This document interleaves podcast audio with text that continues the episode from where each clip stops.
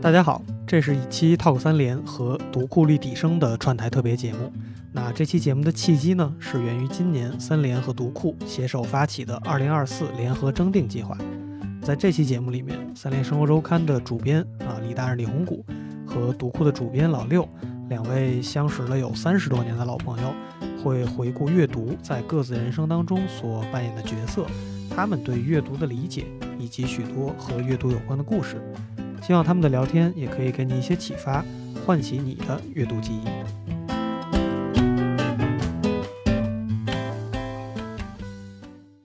你希望你的死法是什么呢？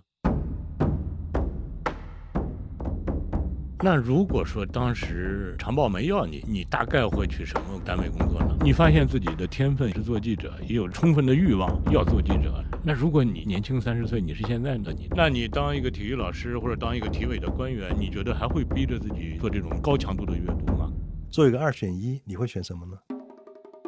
当时你去做读库的时候，你知道发心是什么，或者有什么东西在召唤着你？无论是文章的抵达、图文的抵达，还是声音的抵达，还是视频的抵达，它跟你的图书是一种什么样的关系？你做一个编辑或做一个 leader 都是有时间分配，做一个 APP 或做纸书同样有你的资源的分配。如果在这两者，你目前的选择是什么样的？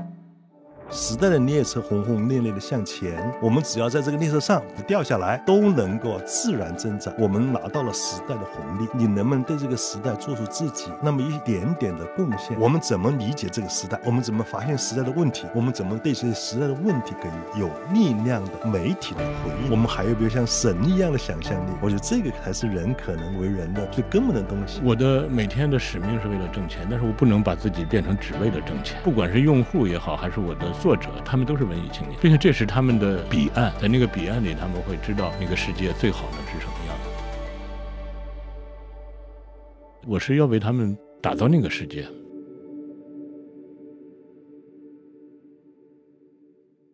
大家好，呃，我是为大家编读库的老六，坐在我对面的呢是三联生活周刊的李红谷李大人。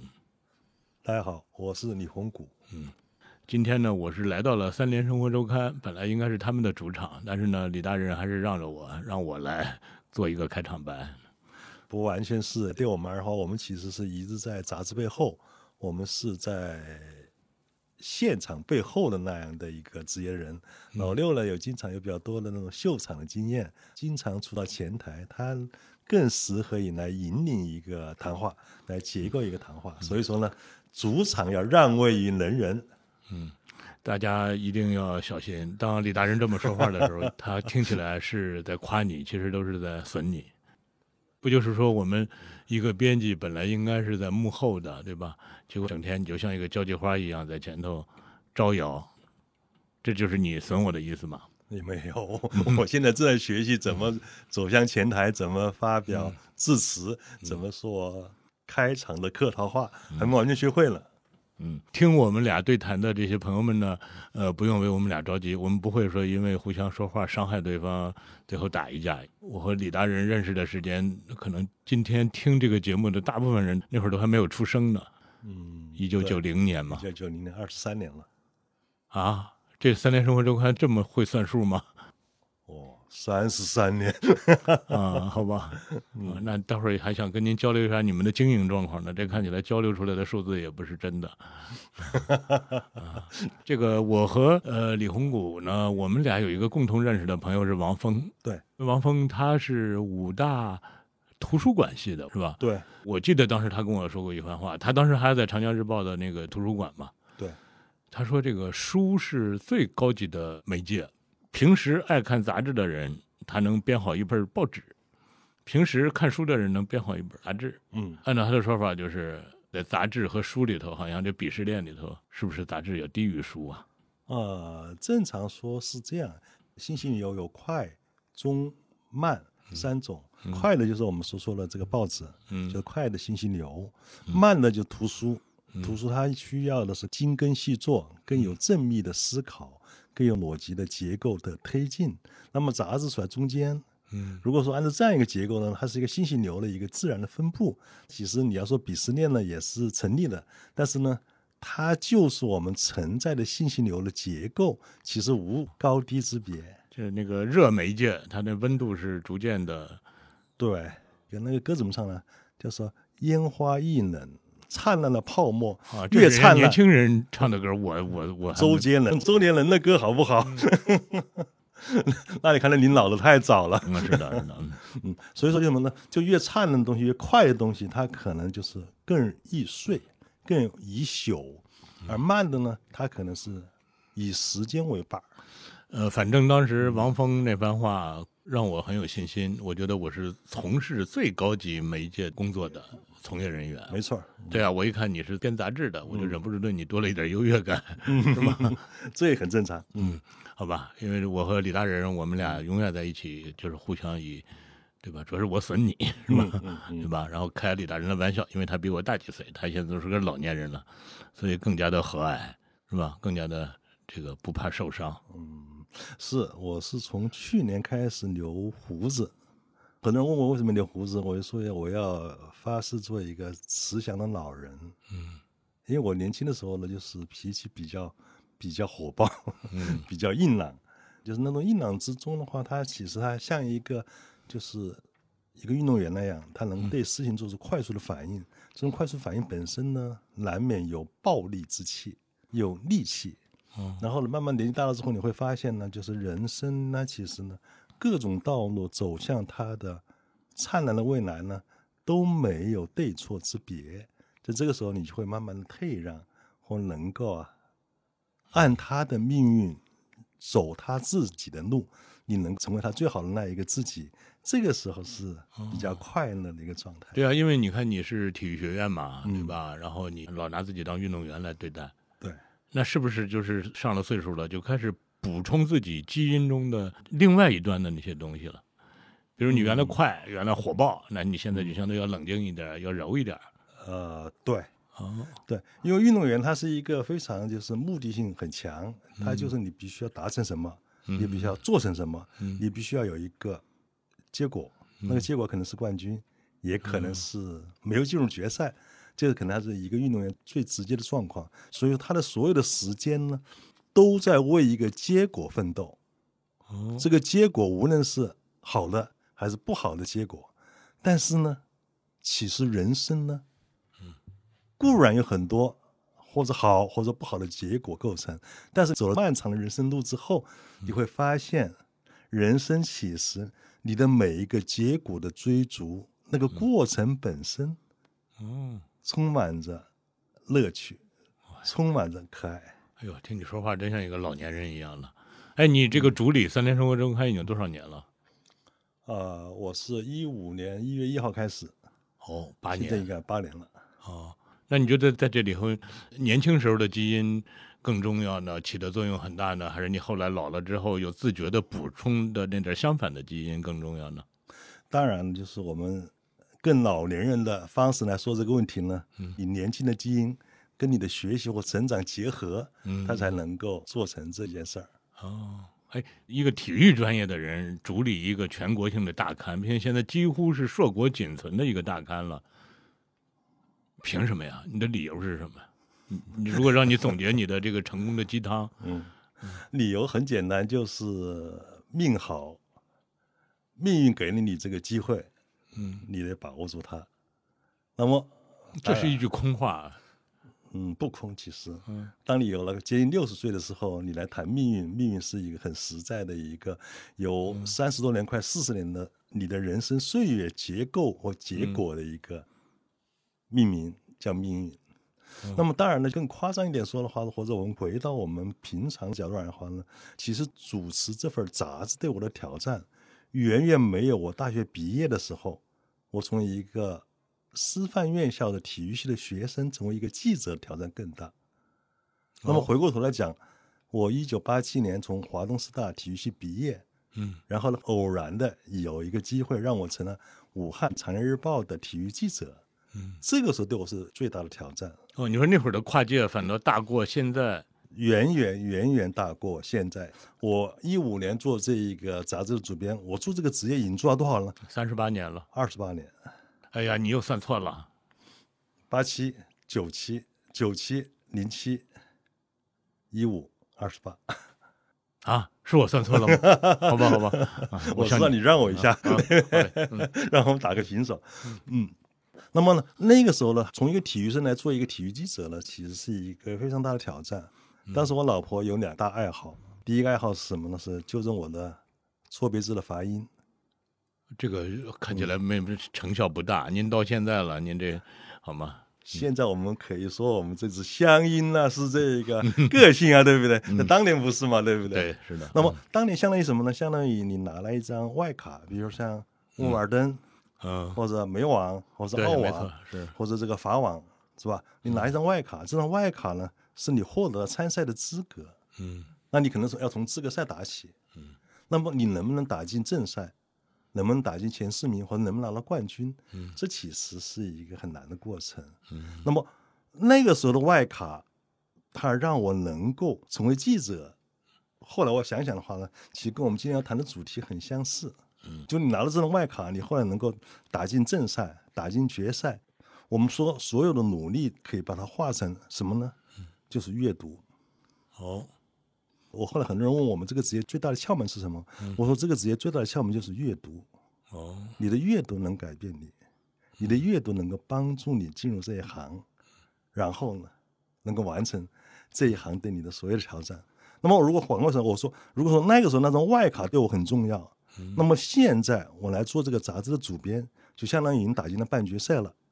你还有机会去拿了冠军。嗯，是这么一个结果了。那个是从零到一，这个时候呢，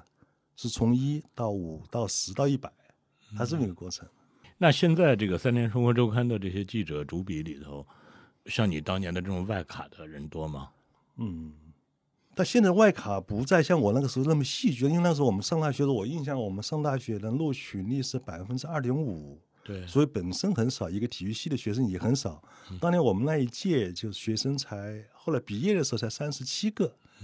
一个堂堂的华东师大体育系一届的毕业生才三十七个，我们那一届一八三年的那一届八三级，八三级八七届，嗯嗯八七届，那个时候才一千多个人，那个学校就一届很少。现在可能就是一个普通的院系的人数，对都对不止。对，所以说那个时候的外卡或现在的外卡，你现在外卡可能门槛高了，可能是你至少是一个研究生，也许你不是二幺幺或者九八五的研究生，你来获得这一个工作的资格，可能是拿到一张外卡。哦，而那个时候可能是一个体育系的学生是一张外卡，他这个外卡本身的那个层级有了很大的区别了。如果让我总结的话，就是一个八三年能考上大学的人，他甭管学什么专业，他都是一个优秀的人，嗯，所以他干什么都行。这个还是有一点叫什么呢？过来人的嗯，傲慢，好吧。其实不完全是。嗯，但至少从做媒体这个行业来说，你刚才所说的，其实甭管是什么体育专业，还是什么新闻专业、中文专业，甚至一个光学专业，嗯，我觉得它可能那些专业都并不重要啊。就像你刚才总结，可能阅读确实是会非常重要的一个。对嗯、对，是，因为是很简单，就是我们那时候录取率很低，录取很低的话，你其实在某种意义上讲学什么都不重要，是你说的讲很对，是因为他什么？他站在这个人群的前列，是这个人群的头部。嗯，当然，这个头部里面它本身也有鄙视链，可能体育系的学生的鄙视链在比较偏低嗯或者最低的那种位置，但仍然是在那个头部那个位置里面，嗯在那个人群里面。所以说呢，这个人群只不过是华东师大的底部，对吧？呃，对，也是也是所有文科生的底部，报社的这个从业者的底部。嗯嗯那么，但是呢，就是这一群人的话，他们未来能不能成就自己，嗯有两个方面的因素。一方面的话，我们跟现在的同事相比较的话，我们在一个上升的时代里面，嗯时代的列车轰轰烈烈的向前，我们只要在这个列车上不掉下来，你都能够自然增长。这是我们跟新一代、跟可能九零后、零零后最大的区别，我们拿到了时代的红利。嗯另外一方面，你能不能在时代的历史上面还能够保持你的头部的位置，或者说，你能不能对这个时代做出自己那么一点点的贡献？可能根本的基础性的条件是你的阅读。当然，你在你的专业上的话呢，你有没有创造力，有没有机会，有没有完成你的那种愿景的条件，这是另外一些因素了。但是基础，你从事文字工作，它就是阅读。那如果说当时长报没要你，你大概会去什么单位工作呢？嗯，我我的同学里面百分之九十以上都是在大学或者中学当体育老师，哦，大概率的话，我也会当一啊个体育那老你师。当一个体育老师或者当一个体委的官员，你觉得还会逼着自己做这种高强度的阅读吗？高密度的阅读吗？嗯，现在也偶尔会想这个问题，就什么呢？如果我没有成为记者，我成为一个体育老师会怎么样？那其实呢，我从来没想过我会不会阅读，嗯因为阅读在某种意义上讲的话，是这个职业嗯嗯它要求你去完成它的一个技术性的一个嗯条件。嗯那么，如果你成为一个体育老师，如果你成为一个体育官员，那可能那个职业会有另外的要求了。比如，我想，如果我成为一个大学体育老师，我能不能培养出像我们像华东师大的那个葛曼棋那样的，能够跑亚运会一百米冠军，能够参加奥运会，能够跑进复赛的一百米的女子选手，我能不能成为她的教练？嗯哦，那在某种意义上讲的话呢，你在那个位置上，他可能对你的要求是另外的要求了，他可能那有一些基础性的要求，也未必是一定是阅读，他可能是另外的东西。那我能不能这么说啊？就是华东师大其实只是让你有了一个基本的模子或者叫什么，但是对真正成就你的，或者是让你成为你的，是后来长报的这段经历，这个职业记者、职业编辑的这个经历。对，对，哦，是的，是的。华东师大是我们从一个小城市嗯去睁眼看世界的一个开始。嗯华东师大或者上海，它让你发现哦，这个世界如此之大，这个世界有如此之多我所不了解、不理解的事物，嗯有那么多伟大的发明，这个是大学带给我最重要的一个结果。嗯它无论是从知识、技能，还是其他东西，它没有带给你更多的注意。而这个，你对世界的那一眼看待世界，你在上海看到的世界，比你在我的老家那个小城市宜昌看到的世界要大得多。这个本身，它是我人生里面最重要的一个养分。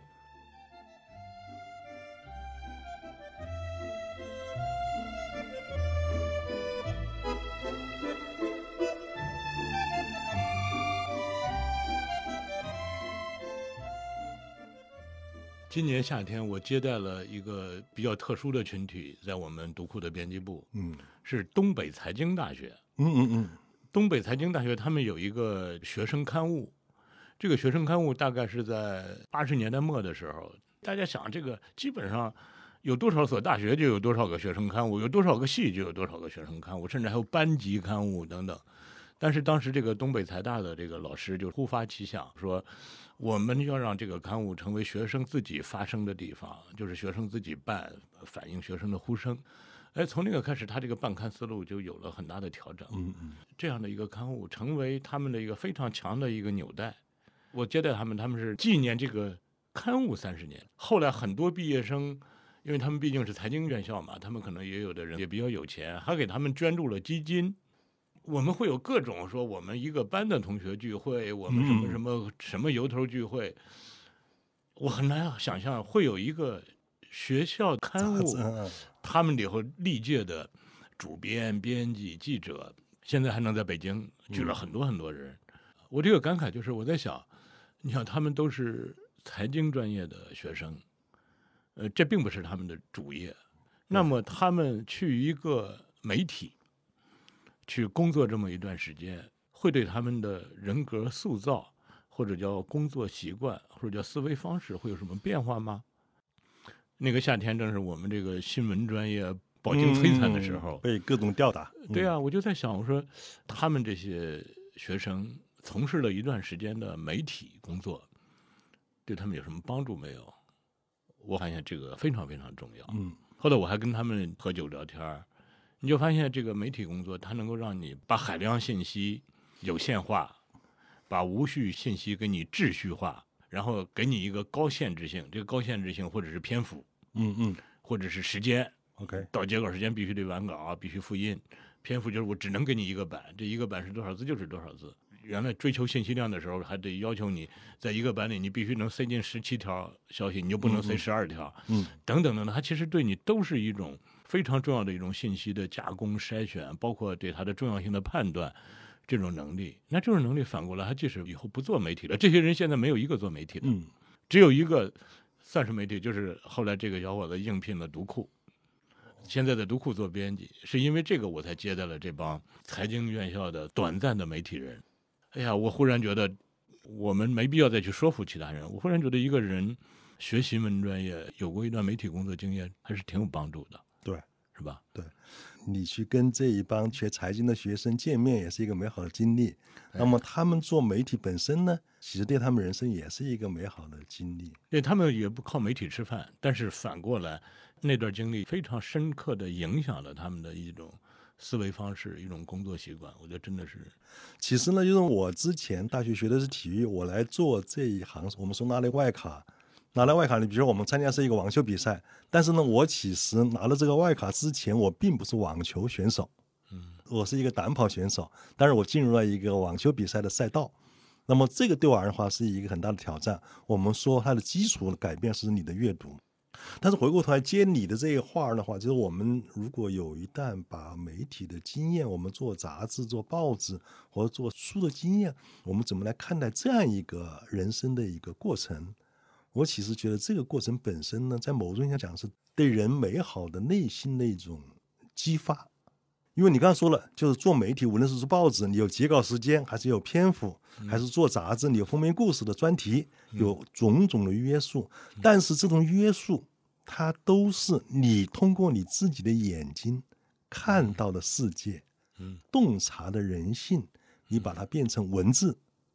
变成你对这个世界的表达，你有了吸收，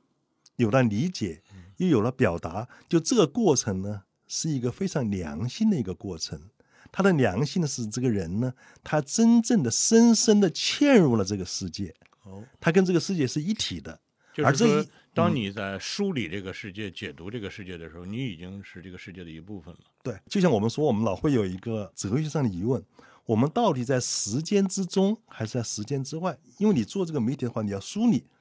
你好像你是在时间之外来看待时间本身的流逝。其实呢，换过来说的话呢，我们来看待世界、来梳理世界的话，某些时候你会有，哎，我像上帝一样的把世界秩序化了，或者知识化了。但是你认真想想，你其实一直在世界之中。你不在世界之中的话，你并不能够理解世界上所有发生的事情，并不能同理共情，更无法表达。而这个过程的话呢，就是你深深的你的人、你的心灵、你的情感嵌入世界的一个过程。哎，这个过程是美好的。比如说做媒体嘛，我们都说叫中性，嗯，零度情感，我们尽量置身事外，不去影响事件本身的进度。但是《三联生活周刊》攒了这么几十年下来，好像它也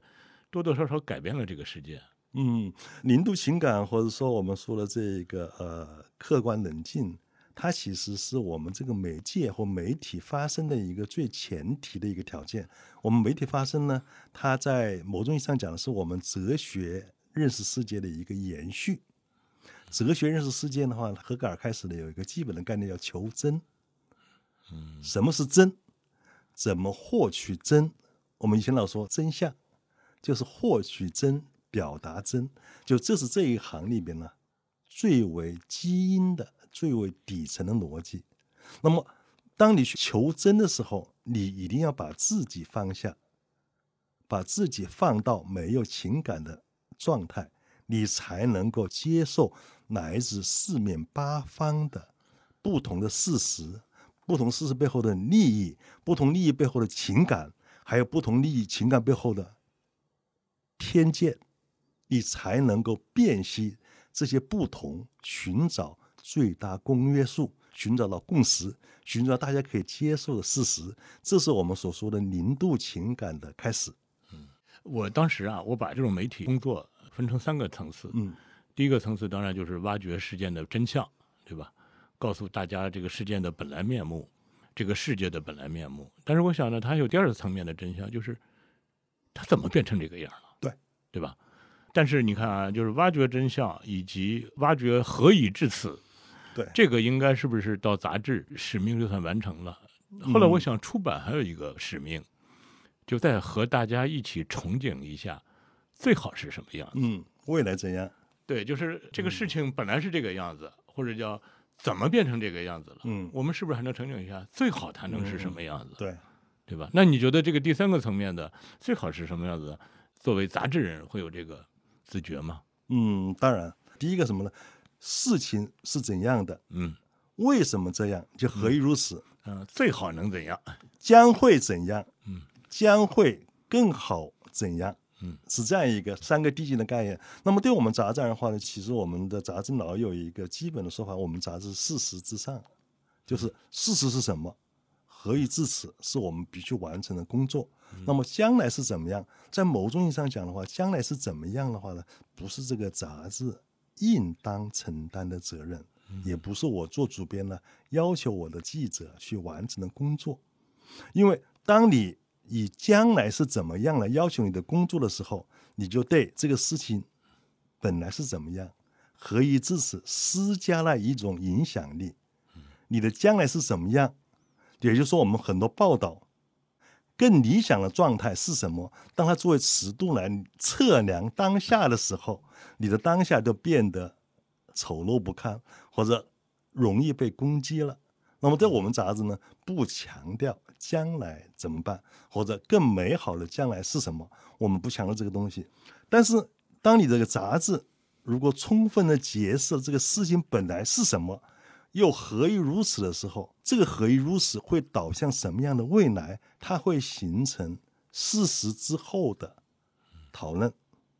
每个人对你的事实进行讨论和思考，那么他们这个讨论就是我们老说的那个词儿，正常的舆论，就是因为讨论而兴起而形成，讨论之后就会逐渐的形成一个怎样更美好的结果。而这个过程的话呢，杂志本身或者媒体本身是不能取代的。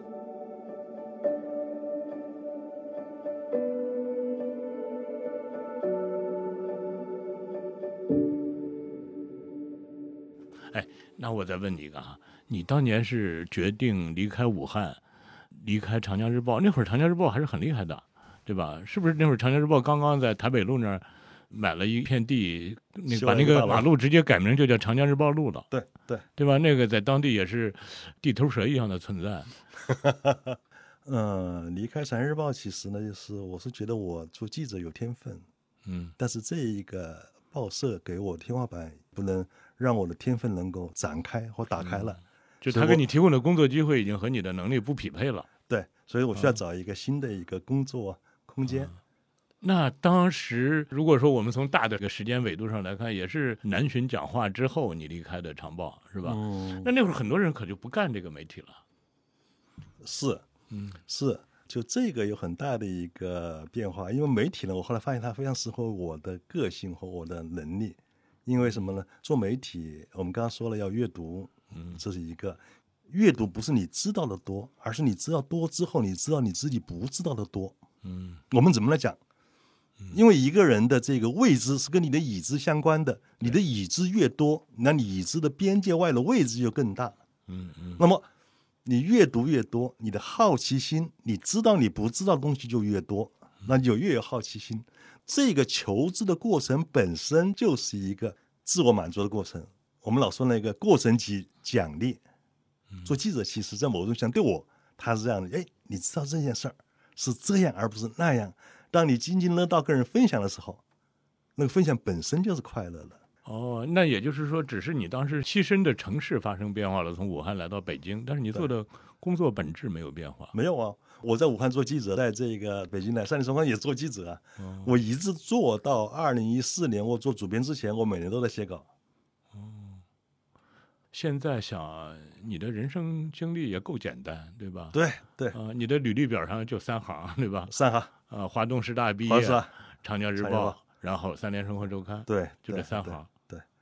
单纯的如处洁女白的阳床光。单儿。 嗯，那你有没有设想，当时离开武汉就不做记者是不可能的？嗯，没有想过，嗯因为是这样，就什么呢？就是一个人发现自己能做什么之后啊，他会有一种过程本身对他是一个激励，因为你发现你做这个做得好，你内心认同自己做这个事情好，你在做的事情本身它是快乐的。那我再问一个，啊那是当年确实也是一个媒体的黄金时代，嗯，你发现自己的天分也是做记者，也有这种充分的欲望，自我驱动要做记者。那会儿也允许你做记者，也能够让你当一个好记者。那如果你年轻三十岁，你是现在的你呢？嗯，嗯，可能还是会做一个记者吧，啊，因为人 人能够选择的自己的命运其实特别有限，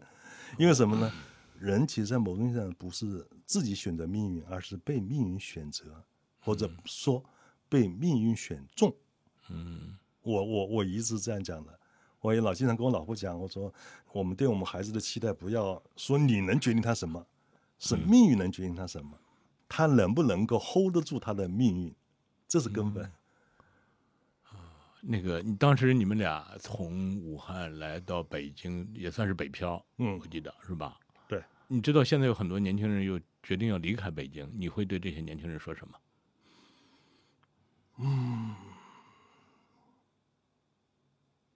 其实每一个开始都不容易，嗯，每一个变化都不容易。我刚说我们，我当时拿了外卡成为《长安日报》记者的时候并不容易，在《长安日报》的十三年并不容易。嗯，那么我到北京来的，其实也不容易。我讲一讲啊，我我我当时不容易在哪儿呢？就是我当时在《长安日报》的时候，我大概每个月的工资是三千五左右，也就是我一年的收入是四万二左右。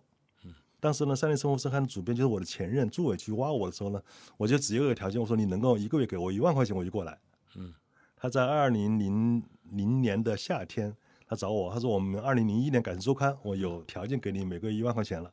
就这样，我就来到了这个三联。当然，钱不是唯一，但是钱呢，在后来你会慢慢意识到什么呢？钱意味着安全感。我和大嗯家普及一个两千年的常识，因为二十三年前大家对这个一万块钱没有概念。因为我是两千年买的房，我买的房是三环到四环之间，我的房嗯子是一平米五千七，也就是说你当时的月工资，能够买两平方，它能迅速让你摆脱对温饱对的对这种操心，是吧？对当年我觉得朱伟还是先给你把硬件解决了对。啊对，但是呢，就是什么呢？就是但是我从武汉到了这个呃北京，到了三联书刊做记者，还是感到巨大的压力。我数一个数字，我两年的时间，我的存款有三十万，也就是说，我除了吃喝拉撒之外的话，我还存了三十万，相当于一个月还存一万以上。嗯，但是我仍然没有安全感。因为你在北京，你没有任何的可让你就是能够落定的东西，你除了奋斗，除了不断不断的写稿，不断不断的写更多的稿件。当时我爱人还没有来北京，他有一年半之后才来北京。我印象是什么呢？我每个月我要回一趟武汉，坐一个到三十八次的列车，对，三在武十七汉次、三十八次对的，，到武汉早上到，齐发招致，早上到，到了之后我就回家睡觉，下了车是吃一碗热干面，吃完热干面就回去睡觉。睡觉，我爱人上班之后，中午回来给我做上饭，做了中饭之后，我又接着睡，睡到下午四点多钟，算是缓过来了。然后呢，我在家再玩一天，然后星期六、星期天我再回到北京，基本上每个月有这么一趟，然后才让自己缓过来。然后那个时候是，我是觉得最惨的时候是什么？你写字儿，你看到这所个以恶心，哎你觉得你虽然在北京工作，但是你的卧室还在武汉是吗？ 对，在武汉的那个床上，你能够睡得踏实；你在北京的那个床上，你睡得每嗯天都想着你要把活儿干出来。经常的时候，你会写到什么？就是你写到看到字儿就恶心，是真的恶心。你看到屏幕的时候，你就是哎，那时候你是三联的劳模吧？应该基本上是我很多对啊，年，每年的那个我写觉得稿量封面都是第一的对啊，写稿量都是第一，对，所以说呢，就是我们回过头来讲那个时代的列车还是轰轰烈烈向前，对不对？我们这个时代上，你只要努力，你还是能够在前列。但是我们现在这个时代的列车慢慢变得缓慢了，那么我们可能我们新一代的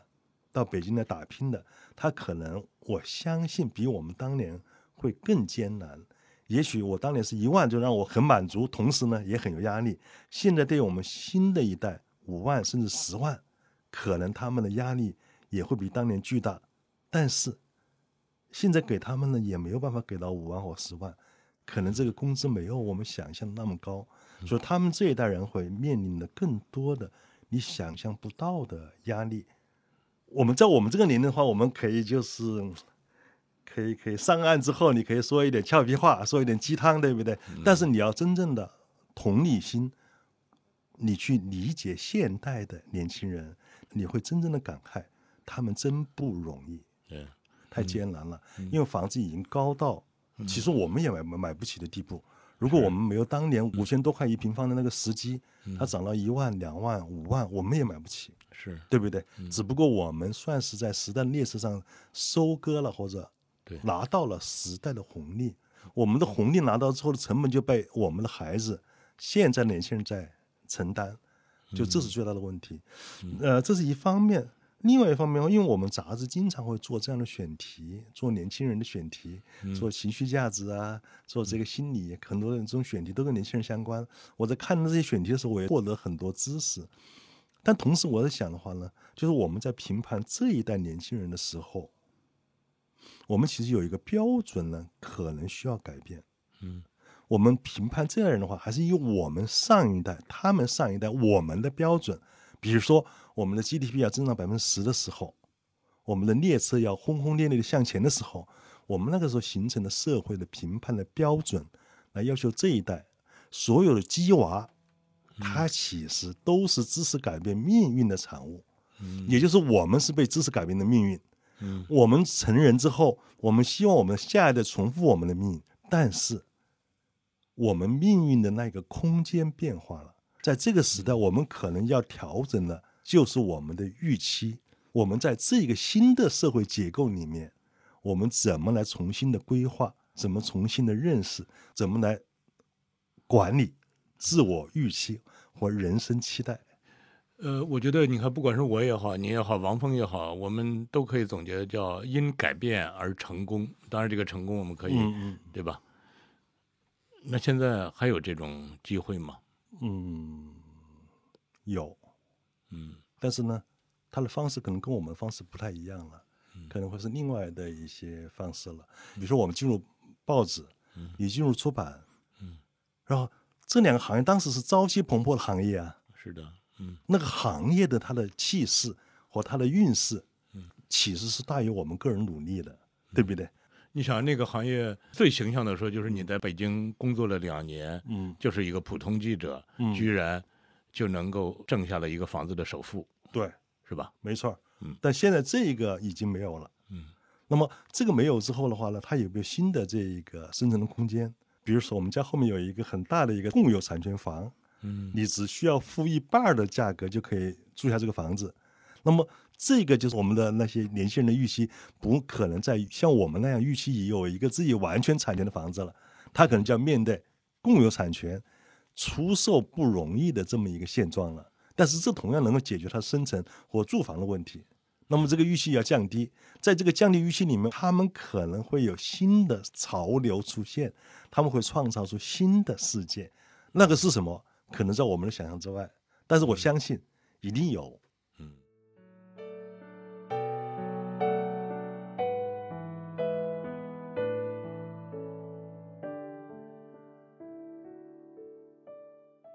我最近和年轻人聊天儿，我发现他们，嗯，担心的和我们担心的不一样。嗯你看，他们经常会担心什么呀？就是说，他们担心的是我说出这番话会不会让你生气，或者是我说出这番话来，你别跟我吵架。好像这个情绪是最大的交易成本。嗯，我们那会儿很少考虑到我说完这番话会不会让你生气，是。或者咱俩会不会你吵现在也架？不考虑啊？ 对啊，啊是吗？嗯我依然在 这样，好吧？哎，那你觉得这个是为什么？这确实让我感到很吃惊，因为我觉得就大家把话摆在桌面上说清楚，并且你的标题做的不好就是不好嘛，对吧？嗯你的稿子写的没有人家隔壁那报纸写的好，同样一件事件的报道没有人家写的好，那在评报的时候就是被骂，这不这不是很正常吗？嗯，是，就是情绪价值呢，也是我们做媒体最先感受到的。其实，比如说我们过去说，呃，土耳其地震了，我们派记者去，这天经地义的，对不对？有这么大一个事件，死了这么多人，然后呢，有比如说这个巴以之战，嗯我们当然要派记者去，对不对？但是你后来发现，这些报道没有太多人像过去那么有兴趣了。嗯但是如果说你去写一个从乌克兰撤离的中国留学生的经历，他的艰难，他的情感的起伏跌宕，很多人的关注度要远远超过那个事情本身。也就是说，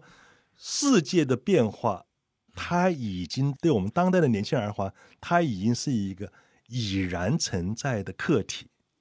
他对他本身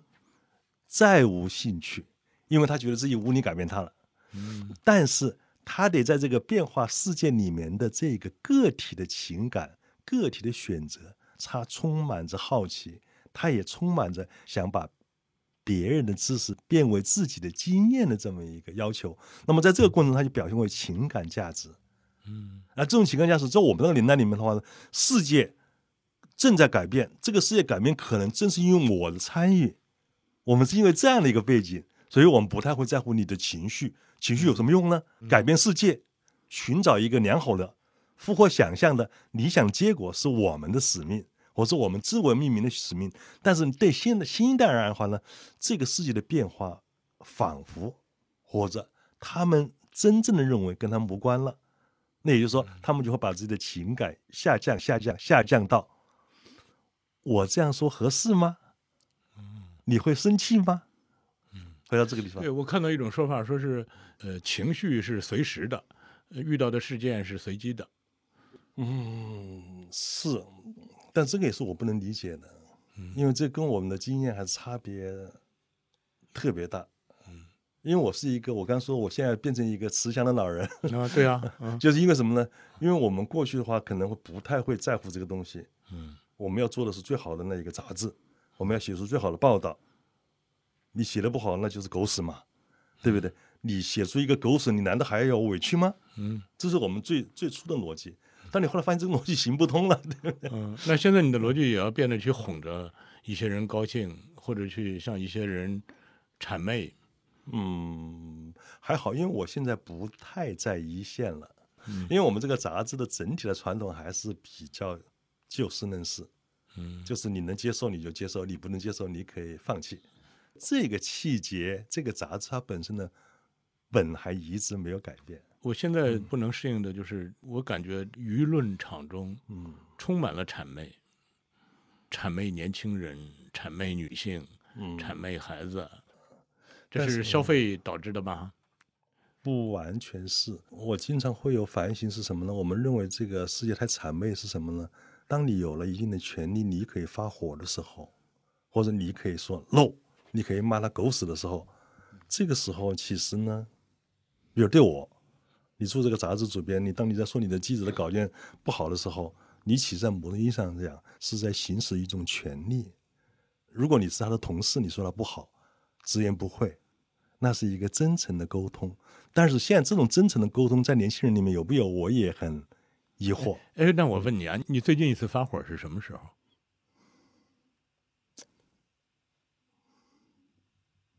我都记不得了，是吧？至少十年前吧。那没有这 么没有这么遥远，但是呢，也很已经很少了。嗯， 因为我、我自己我觉得也不叫自我修炼，或者嗯随着你的年龄的增加吧，我确实忘了我还什么时候发过火。我发现，当你用情绪来解决问题的时候，对方记住的只是你的情绪。嗯，对吧？你像就像我们小时候，我们不会记得父母跟我们讲什么人生的至理嗯真言，记得全是他叮当五六把我骂了一顿，或者他在我吃饭的时候对是对训了我一顿，或者是怎么着，这个没有给我甩好脸色。嗯所以，尤其是当你现在你处在话语权的相对比较强势的地位的时候，你更不应该让对方只记住你的情绪，对或者是你只会用情绪去获胜，对，是吧？对那所以我就会尽量把这个情绪降噪、降噪、降噪、对降噪到我只用事实。哎，咱们把这个说清楚就得了。是很棒。我是觉得什么？你你刚才讲的这个很好，什么就是情绪在某种现象的话，你有权利发火本身，嗯，不是发火这件事儿，不是你的情绪的表达这件事儿，而是你有权，要警惕自己的权利。嗯这个可能是这个事情的关键。就像父母对我们有权利，他的发火并不是他发火没有道理，但他发火本身是行使权利，嗯行使权利者一定要警惕权利的使用。啊，我是这样理解的。所以说呢，就是什么呢？就是你会跟很多人说呢，你会有，你会有有些时候有职业上的那种本能的反应，嗯但是我也经常会反省，你在这个位置上的职业上的本能的反应已经是有过度了。你要松弛，你要 hold 得住，因为什么呢？每一个愤怒都是对自己的 hold 不住、解决不了这个问题的生气。对对对，呃，当然我后来就自我安慰，我发现就是越是无能的人呃脾气越大，对是吧？那个叫什么人菜什么什么什么什么，反正就是脾气大，就是大概是这对对这样对。呃，所以你你就觉得心里有一种呃叫精神胜利法了，对，是吧？情绪好像它只是目的，它既不是手段，也不是一种路径了。就这个我，我觉得有点让让让我不能适应这个时代了。原来就是甭管有多大的情绪，我们把事情说清楚了，最后情绪也没了，变成是好的情绪了。现在好像不是这样了。嗯，是，呃，在这个时候呢，我分享一下我对这个问题的一个想法，就这个也是特别困扰我的一个问题。嗯，我因为现在也是想把自己变成一个慈祥的老人，嗯我就是有一个口头禅叫“认怂保平安哦，”，就得认哦哎嗯怂。你你说的都对，是吗？呃，不是你都对，是我尝试也理解你说的对的部分是什么，就这样一个东西。哦。那么呢，我之所以如此的话，后来我有一个很深刻的反省。我在读《马斯克传》的时候啊，嗯，我有一个自我的突然的就是灵光闪现，就马斯克在讲他为什么要做火箭，为什么要把人送到外太空，他有三个理由，那个理由特别打动我。第一个是什么呢？他当他跟美国航天局拉萨去接触之后，发现拉萨这几十年没有干什么事儿，说我们美国曾经取得那么伟大的航天成就，嗯，我们竟然有这么长时间的停滞，你想，美国登月都是六九年我出生那年对呀的事儿了，然后呢五十多 年。然后呢，之后没有任何的行动，阿波罗拍成电影之后就完了，嗯，那么，然后他说这个，他说人类的文明、人类的进步不是一致会进步的，它可能在某一个时刻就中断了，嗯它也许我们很多古代的文明就这样中断了，嗯但是在他下来，他认为这个航天这个事业不应该中断。就是人类在我们目前的材料和目前的证据之下，人类可能是宇宙里面唯一的生命。嗯，但是人类地球太不下人类了。太脆弱了，他必须要找到更好的空间。他认为这是他意识到的问题，这是他的使命，他要去完成这个工作。所以说，他并没有商业的计算发一个卫星多少钱，嗯而是他认为他满怀着希望，满怀着使命去做这件事儿。那么这件事儿本身就让他做他的火箭的发射。我看到这个时候，我会嗯哎，你不是突然说想它有三个考虑吗？嗯，第一个是这一个科学可能会中断，第二个是人类可能会脆弱，地球可能会消失，第三个如果他不做，也可能就没人去拯救人类了。哦，嗯就这三个理由。还是天命的那种感觉、啊对，，那么我看这个之后呢，我突然想了，我们为什么现在强调情绪价值，是因为我们这个时代，我们没有那种激动人心的理想了，嗯，所以我们就慢慢的退缩，然后龟缩，就为一点鸡毛蒜皮的事儿。然后我们就为这个是不是原生家庭伤害了我，我怎么跟妈妈相处，对不对？嗯我四十岁退休之后，我四十岁找不到工作，为这些事情而忧愁了。嗯这个时代本身，如果有那种伟大的理想出现，这个伟大的理想它会召唤着人往上往前，他的情绪就会下降。当你没有往上往前的情绪或事件或理想的时候，那你的情绪就会上升。我后来是这样来解释或理解这个事情的。所以，比如我们做杂志的时候呢，你不要老跟他讲这个杂志本身的那种鸡零狗碎的事情，你要想我们怎么理解这个时代，我们怎么发现时代的问题，我们怎么对这些时代的问题给予有力量的媒体的回应。嗯，你只有让你的杂志每一个人他走在这条路上，今年我们开始出一套书，书名叫《天书》，嗯就是宇宙天文。哎，我也发现啊，就是这个虚头巴脑的，因为我们所描述的任何一个星球，都是你有生之年肯定不可能见到的，可预期的未来也不可能抵达的彼岸。但是人为什么会对这种特别遥远的东西感兴趣？包括我听说，你像海外的这个科学杂志，它也是，如果说它的封面文章是那种特别具体的科学话题，嗯比如说转基因的迷思，是吧嗯，比如说地球温室怎么办，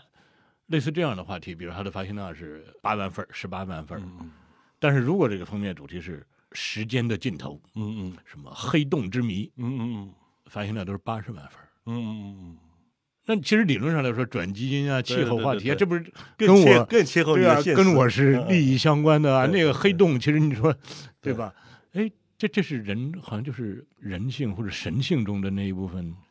嗯，你特说太别你说太棒了，特别有光芒的地方。是是。看那个马斯克传的时候，我是觉得什么呢？想象力是人类最稀缺的一种内容或者一种产品。嗯，那你刚才说了，我觉得你把想象力又加了另外一个词儿——神性，就是我们能够超越人现实的，无论是物质的精神需求之上，我们还有没有想象力？还有没有像神一样的想象力？我觉得这个才是人可能为人的最根本的东西。哦那听起来好嗯像《三联生活周刊》虽然是一个以事实报道为己任的媒体，嗯但是好像也开始嗯，或者骨子里还在仰望星空。是，就是我们骨子里面还有一点我们那个年代人所拥有的你理看，想你又理说想是主义。我们那个年代， 这这一句话就这叫画地为牢。嗯那年轻人一听就直接把你一脚踹到你那就个就年代就了。就，是就把我们就是叫一脚踢飞是吧？啊，嗯，哎，是那你真的说说我们那个年代，你觉得一些呃，现在想起来还依然要对他鞠个躬的那种值得感谢的东西是什么吗？我觉得我们那个年代，第一个还是有理想，这个我觉得是非常重要的。呃，简单讲说，我在一个小城市，在湖北省宜昌市湖长大北宜昌啊，对，然后呢，你对世界的想象其实呢不是真的世界，而是你的周边，你的周边多少公里是你想象的边界。但是那个时候中国呢，它其实呢，让每一个人呢，可能他想象的边界不断不断不断的扩大。当你也会知道那个词儿，远方、嗯，诗、对，诗和田远野，对不对？就那些东西什么呢？它都是什么呢？生活在高处，那些东西在召唤着你，然后呢，让你摆脱小城市的生活，然后让你在精神上能够进入更大的空间。这个是我们那个年代非常值得为他鞠你躬看，我的特一别个喜欢，嗯，老爱做那个同一个时间节点上啊，这个世界上都发生了什么，对吧？比如说康熙在任的时候，人家这个华盛顿在干什么，是嗯吧？你看，我是一九六九年出生，我出生在那个小山村里头。一九六九年的时候，阿波罗登月成功。嗯嗯一九六九年的时候，金庸开始写《鹿鼎记》。嗯嗯，有意思。当人家开始写反武侠小说的时候，我连武侠小说是什么都不知道。嗯对吧？那我在的那个小村子，真的就是大伙儿都还饿得面黄肌瘦，都还在为温饱发愁。对，不仅仅说是我啊，刚刚改革开放的时候，我现在看一些资料说，嗯国门刚刚打开，让咱们的这些高级干部出国考察，嗯，都是部长级的人。对他们的提醒最多的是什么？不要撞到玻璃门儿， 因为他们没见过那么大面积的玻璃，嗯嗯就极有可能就咣一脑袋就撞上去了。嗯嗯然后说人家很多一次性的东西，你不用像个宝贝一样还要带回家，嗯那这就是这个信息差，让你有了这种理想，对，对吧？而我们呢，恰恰又是弥补缝合这种信息差的这个职业，嗯。所以让我们这个职业格外的有尊严感或者有成就感吧。对对，你说到这个，我确实是还是挺有感触的。那么我也有好奇心。当时你去做读库的时候，你知道发心是什么？你想有一个什么东西在做成，或者有什么东西在召唤着你？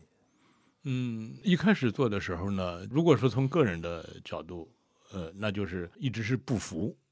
就是你做的大部分的事儿吧，除非我要写一个东西，对吧？你写得好就是写得好，写得不好就是，呃，写得不好，没写出来就是没写出来。但是你只要在和人合作、和人协作的事儿，因为这种事儿是占我们生活中的大多数，嗯一般人做的最多的是什么呢？就是让自己生活在原因中，嗯哪两个字儿？原因、理由。哦哦哦，原因。嗯你看，你比如说我当时我一说这个书我做的不好，我一定找理由都是别人的理由，嗯呃甚至我把这本书我做出来我送你的时候，哎呀，这个书本来我这封面我我我想的不是这样，但是没办法，我只能用这个美编。我嗯说，哎呀，这个其实这个书我不想用这种纸，你还印的这么烂，但是我们出版部让我只能用这种纸，嗯就是。一个事情做好的时候，大伙儿都去抢这个功劳； ，OK，一个事情做的不好的时候，都是所有的别人人都认为是别人的因素。素啊，对，这个是我当时特别不服的一点，嗯嗯嗯就是你能不能为他的结果负责？对，对吧？他做好了就是你厉害，对他做的不好，你就是一个蠢蠢蠢， 对对吧？呃，所以呢，我当时就感觉。我原来的那个平台，或者是大部分的这种工作平台，都我都满足不了这个。嗯嗯，而如果我自己搭建这个平台，我就有可能荣我辱理解，我理解。得失，对呃都让我来承担。对对吧？你说的这个，我们活在原因之中啊，到现在为止都是如此。是的，呃当然还有一个，我从我个人的来说，嗯我就觉得我此前那种看起来春风得意、那种左右逢源的生活，其实它的本质都是被别人挑选，嗯，对吧？就像你说，哎，老六来给我写篇稿吧，那个时候老六我有个杂志，你给我呃嗯做嗯执行主编吧，嗯嗯那都是被别人挑选、被别人安排。嗯嗯，那如果我自己来安排我自己是什么样，所以我当时是想想明白这个了。嗯，但是这个事儿一旦做起来，你看我其实是出于一种我自己说了算，嗯，我自己来承担它的后果荣辱得失。嗯嗯，也享受它的光荣。对，但是你一旦做起来，发现不是这样的，嗯就是你马上又要带一个团队，嗯那这个就更复杂了。嗯，你得让这个团队里的每一个人都不要生活在理由中，让他生活在结果中，这个就更难更难了。嗯嗯，那你怎么解决的呢？我一直到现在都在学习解决。嗯你作为一个团队，你只能叫现在我特别喜欢用的一个词叫刚性兑付。嗯你到点儿该支付房租，你就得支付房租对啊，对吧？你该给大家工资奖金，你就得，你不能说我晚一天啊，嗯嗯是吧？你所有的事情都是到点儿该干什么就干什么。你如果一个人的话，其实我完全可以缓缓，是吧？我今天我这个没钱吃饭了，我忍一天也行。但是作为一个运营实体来说，你就是整天都在刚性对付。呃这刚性对付十几年下来之后，你就发现你的思维都都不一样了，嗯对吧？还有第二个就是，原来咱们做什么事儿吧，就是你并没有把这个事儿当饭吃，嗯但是嗯你嗯嗯现在就，你就像《三联生活周刊》一样，你就得拿它当饭吃，你就得让《三联生活周刊》本身来挣钱，对你不能说啊、我去干个别的事儿，我挣钱来补贴《三联生活周刊》，对那是不行的。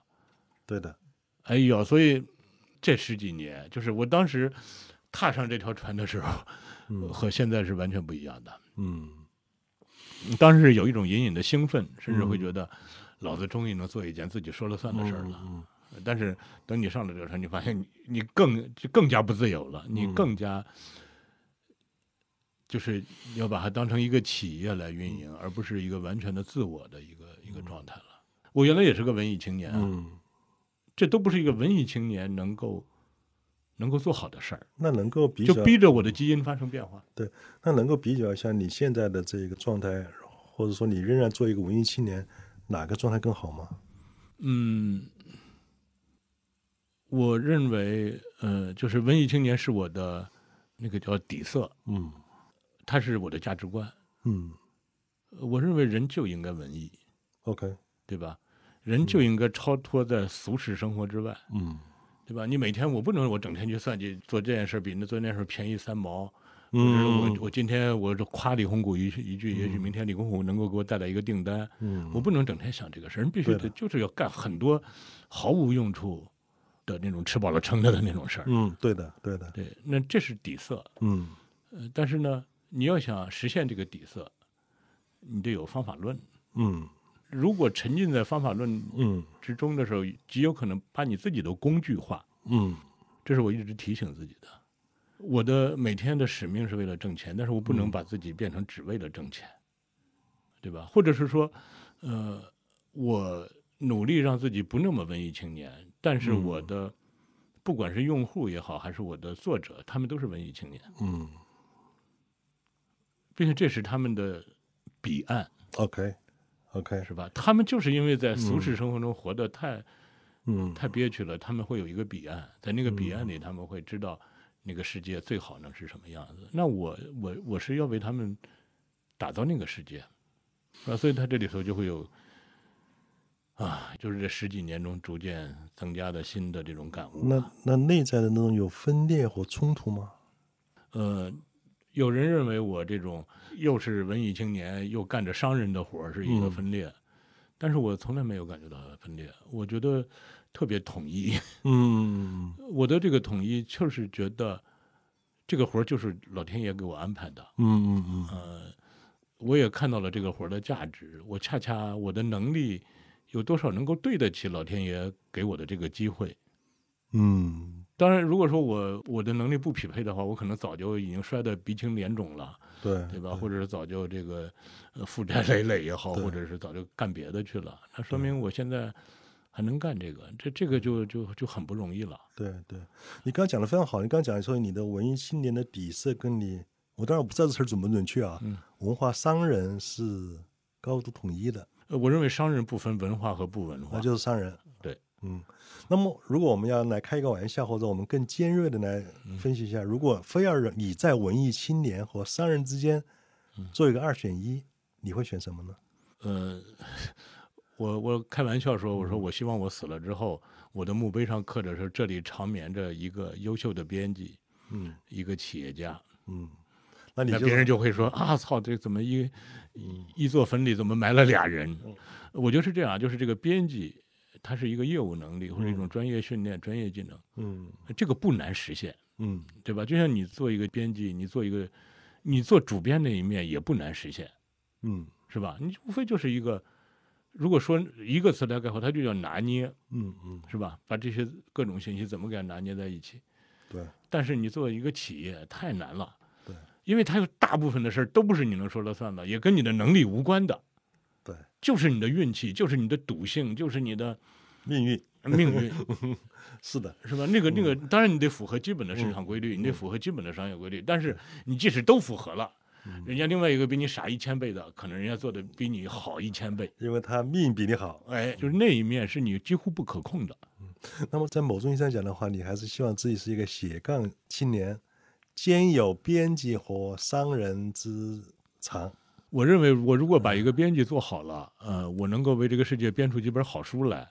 这这这个对我来说，就是我既能把它做好，嗯，也实实在在能做出来。但是对做一个企业不是我说了算的，对。我随时准备撤。但是但是你做企业的话呢，别人更没法说了算了，这是你的企业啊，对不对？你更没有办法逃脱责任。做编辑的话，可能还得有好的编辑可以帮你做，对不对？是的，我不知道这个国内其他的企业。第一，我我不喜欢过那种瘾，就是我大手一挥都听我的，嗯或者是我一个人决定这个企业的面貌。我还是喜欢给我的员工、对，给我的同事权利，这是具体对，的。让他们为自己的权利负责。这种，嗯那你讲的非常好，但是你这个讲到一个很具体的问题的话，我们在这再纠缠一下好不好？嗯。然后呢，来让我展现一下我做记者的这个追问的嗯能力，好不好？嗯嗯，那么好，他是这样，对吗？就是我们说怎么做一个编辑，或怎么做一个 leader，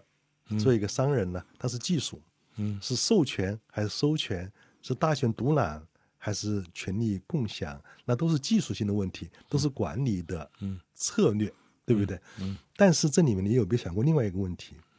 做一个编辑或做一个管理者或做一个商人，你都是需要时间资源的。嗯，那你把你的哪一个能力投放更多的时间资源？当你编两本书的时候，你的时间资源就占用的是你做 leader 的时间资源。 ，OK，嗯那么我们刚才回答那个问题，如果你在二选一的时候的话，其实某种意义上讲的话，不是你的身份选择，你可以有自己的梦想，但是你在你的资源投放上一定要有一个选择。这个时候你怎么选？你这个问题很精彩。呃，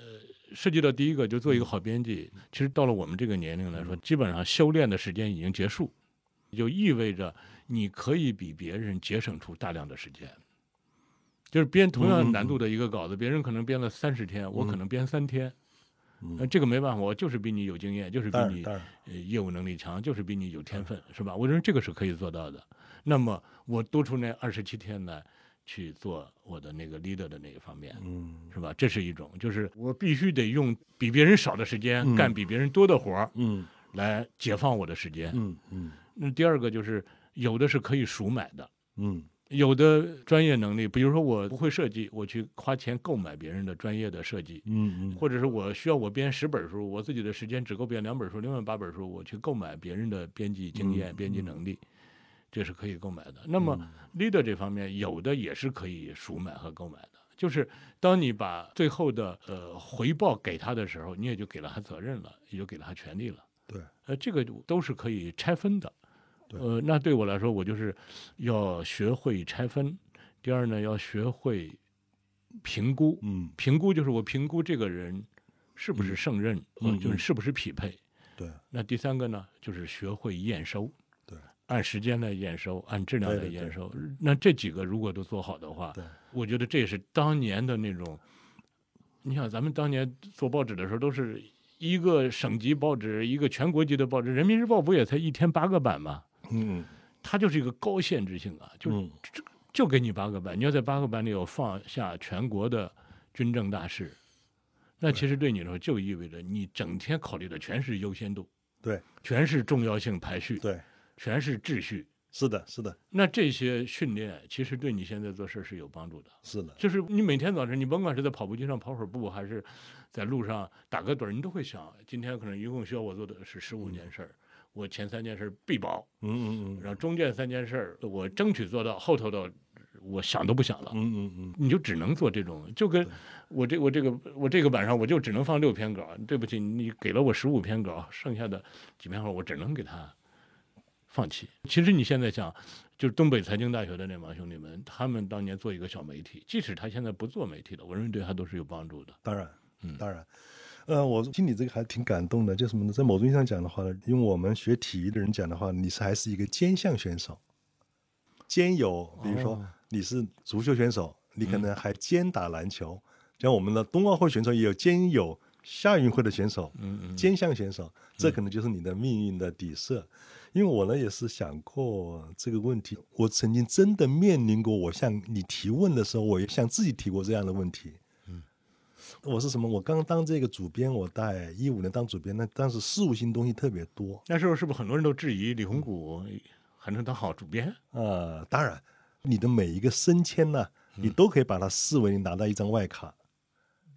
每一个外卡，你能不能打进？尤其是你接手的还不是一个烂摊子啊，人家对朱伟做的还很好，对对对吧？你不就更那个什么了吗？你现在是你现在接受皇马了呀，对不对？对啊你是皇马的教练了呀，对不对？或者你是巴萨的教练了，对不对？人家已经拿了个连续三届的这个欧冠了，对不对？对啊你该怎么样，对不对？是这样的，是我理解。那么呢，我当时在做这个杂志主编的时候呢，我对自己有一个要求，因为我不在一线写稿了，我就希望自己呢每周看一本书，同时写一篇不少于一千五百字的书评。嗯然后呢，我认为这样的话会保持我跟这一个工作的关系。嗯，但是我后来做了三年，是真的坚持了三年。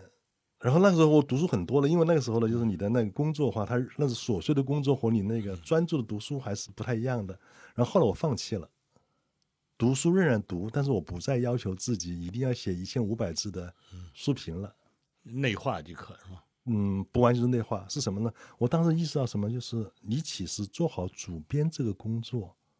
它的挑战比你去读书的挑战要大得多得多，它可能需要你更多的时间，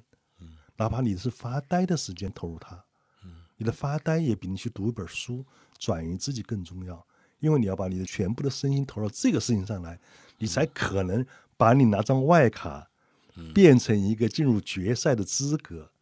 我是这样想的。后来我就慢慢的书仍然读，也不是说你就放弃读书了，但是呢，你能吸收多少就吸收多少，不再强化自己必须要有一千五百字的一个短书评了，因为短书评也没有发表的欲望，就是你要求自己要写出来。是这么一个过程，那么这个时候你是为什么来？后来这样有一个这样的选择是什么？你做一个杂志的 leader，其实我们在很多时候啊，未必意识到自己的责任，我们未必意识到自己的权利，未必意识到这个职业或这个位置，你还需要真正的进入决赛。在很多时候，我们只是拿了一张外卡，我们永远在打第一轮，就是一轮游，我们进入正赛就就就结束了，也可能是这样的。当你认真去做这件事儿的时候，当我们来想《三联生活周刊》，我们《三联生活周刊》未来能不能生存下去，它不再是一本杂志的时候，你能做什么？你的生存空间在哪里？你的互联网改变了你什么？你怎么进入互联网？它其实比你去读书要挑战大得多。这是我的一个这一个一个一个想法。所以说呢，后来慢慢的这种兼项的想法就慢慢的放下来了，就你比较专注。就这是我不但问你的问题，也是问我自己的问题。我到现在为止，我自己尤其是在这一行干的时间多了之后啊，我确实觉得，呃我我说一句政治不正确的话，就是第一，普通人不用要求自己读那么多书，你嗯其实说真的你也不会读，嗯呃，书它就是极个别人为极少数人做出来的产品，嗯嗯，它甭管销量有多大，呃，真正抵达那个人，这这这一个一个书首先做出来可能卖一万本儿，说这能看懂它的五百人都不到，嗯，是吧？这一本书卖了三百万本儿，能看懂它的人也不过三万人，对的，它就是一个极个别人为极少数人做的产品。嗯嗯嗯但是很不幸的是，这个世界的统治者嗯基本上都是读书的人。嗯，这个统治者，我不是说非得是这个当一个政要才是一个统治者，对而对是对，当然他是定义权、解释权、对，执行权，对吧对？他这里头那个嗯最关键的那个嗯嗯角色嗯嗯，嗯我认为是的，呃都是这个读书的人，而不嗯是干别的的人。我我现在我也喜欢读书，乐在其中。嗯嗯呃，第一，它足够复杂。嗯因为我们平时看的简单的东西太多了，就是几句话让你读懂一个什么，嗯啊呃或者是一句话说清一句一个什么，或者是嗯嗯什么五分钟让你看懂《教父》三部曲，嗯，对吧？人《教父》三部电影加起来十几个小时，好吗？让你五分钟看完，嗯嗯他把那个复杂给隐去了，人类少了太多美好的体验了。嗯我觉得一本书它足够复杂。嗯另外一个呢，其实，呃，我们甭管干什么行业，它骨子里都是沟通，对的是吧？就是把你的想法怎么说出来。对的，甭管是说给同事也好，还是说给你的甲方乙方也好，还是说给你的用户也好，嗯让别人为你买单，对的，那这个说服是什么呢？就是一种表达能力。对，表达是什么呢？如果让我再那个什么一点的话，表达就是一种翻译，是吧？？嗯嗯，我或者是把我朦朦胧胧的想法翻译成精确的语言，嗯我或者是把非常复杂的想法翻译成简练的语言，对，我或者是把别人的语言翻译成自己的语言，嗯，等等等等，都都是一种翻译。嗯那在这个翻译的过程中，读书往往能看到非常高妙的翻译。除了读书之外，嗯嗯嗯我别的都看不到那么好的翻译。嗯我觉得那个太了不起了。我是为这样的人服务的，嗯我自己也达不到那个水平，但是我能感觉到他那个，那嗯嗯，是吧？我看到一种说法说，其实人类的语言就是有几种吧。第一种叫生活语言，嗯咱们都有，嗯嗯，对吧？吧？我说我和李洪谷认识三十四年了，嗯嗯这句话谁也会说。我说这晚上吃饭吗？嗯，这都没问题。嗯嗯第二种呢叫诗化语言，嗯对吧？就是你喜欢上了一个人，你跟他说话，你不能整天就说我爱你，我是他一定要说的格外的，嗯对吧？让对方 听起来很新鲜。对，第二种语言，反正你只要碰对了人，嗯嗯他也能呃领情，嗯嗯也能对还有一种就是学术语言，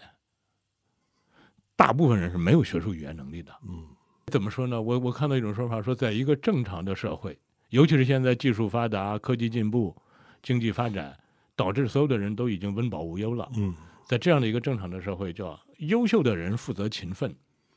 普通的人负责享乐。嗯，普通的人，你说真的，呃没有学术语言就没有吧，你你不用难为自己了，那是非常非常难的，门槛非常非常高的一件事儿。你要营造自己的学术语言能力，太难了。嗯但是怎么营造，或者说你即使自己营造不出来，但是你至少要眼馋一下别人是怎么营造的嗯吧。嗯，哎，我认为读书是非常好的一个。对，的确让你觉得哇，怎么这么牛逼的人怎么还有？你你刚才很精彩的是从一个做书人的角度来谈读书，嗯，就这个实际上是实际上打通两界，因为做书本身你还是有它自身的一个，比如说约束，嗯，然后呢，你从做书又谈谈读书，我觉得这是一个很好的一个定义。那么我的好奇心是什么呢？你怎么来规划自己的选题？什么样的书是你乐意做的？什么样的书，即使它卖出去很少，你也一定要做的？有一种书呢，就是我认为这种书它应该被做出来，嗯对吧？那么首先先定性了，它应该被做出来。嗯第二呢，你会对它做两个判断，一个判断它能不能挣钱，嗯如果它不能挣钱，它也应该被做出来。嗯如果你还说服不了自己放弃的话，你就把它做出来，你就接受它赔钱的嗯。结果。比如说最近有这样的，我们有好多这样案例的吗书，嗯很多，就是你就知道它卖不了。这个卖不了，指的是一个书它达不到一个基本的销量的话，它就是赔钱的。对，说真的，你一个编辑编一本书编十个月，嗯一个编辑一个月两万块钱，他这编辑费就二十万啊，嗯你就不用算别的了。大部分书的利润都到不了二十万，嗯嗯都到不了编辑费都填不满的对这个程度，对对是吧？但是呢，你如果觉得这个书应该做出来，它又是赔钱的，你如果觉得赔得起，嗯我别的东西能补贴它，嗯，那好，你就接受这个命运，你就不要再唧唧歪歪了，你就把它对做出来得了。对那第二个就是判断，就是它能挣钱，嗯嗯能挣钱有两种，一种是马上就能挣钱，并且能挣大钱，嗯，那这是最好的，对，对吧？然后你赶快给它做出来，嗯挣了大，钱去补贴，对对对，呃，并不是说啊，我挣了钱，我整天我就灯红酒绿，对吧？嗯嗯，是的，第二种呢是能挣钱，但是缓慢暂时挣不了嗯钱，嗯那你就耐心的等它度过这个成长期。嗯嗯嗯。它就是这么几个判断。那么你能不能举一两本儿或者一两套书的例子来讲，你曾经非常纠结，然后呢，最后还是做出我赔也得做，然后呢，讲一讲你赔也得做的理由是什么？能不能够举一两本儿或一两套书？哦，抱歉，因为这样纠结太多了。那讲一个最近的纠结，嗯啊，我想想啊，哦，不是，我们去年一本非常非常小的书，嗯叫《你好，爱因斯坦同学》。嗯嗯这本书只有四万多字，最后那个书设计出来就是巴扎纳的一本小书，嗯嗯，是真的小书，并且这个作者还没写完，这还要写第二本儿。我们给他起的名字叫“恭喜爱因斯坦教授”，嗯就是写他那个功成名就的时候。嗯嗯那第三本儿，比如《再见，爱因斯坦先生》，嗯他就是把爱因斯坦的生平中的几个问题。大生平，人家爱因斯坦传记，那个艾萨克森也写过爱因斯坦传，嗯嗯嗯写的非常好了。嗯嗯嗯对吧？他这个书的门槛高到，你得了解了爱因斯坦，并且要足够了解之后，你才知道这本小书的价值，嗯嗯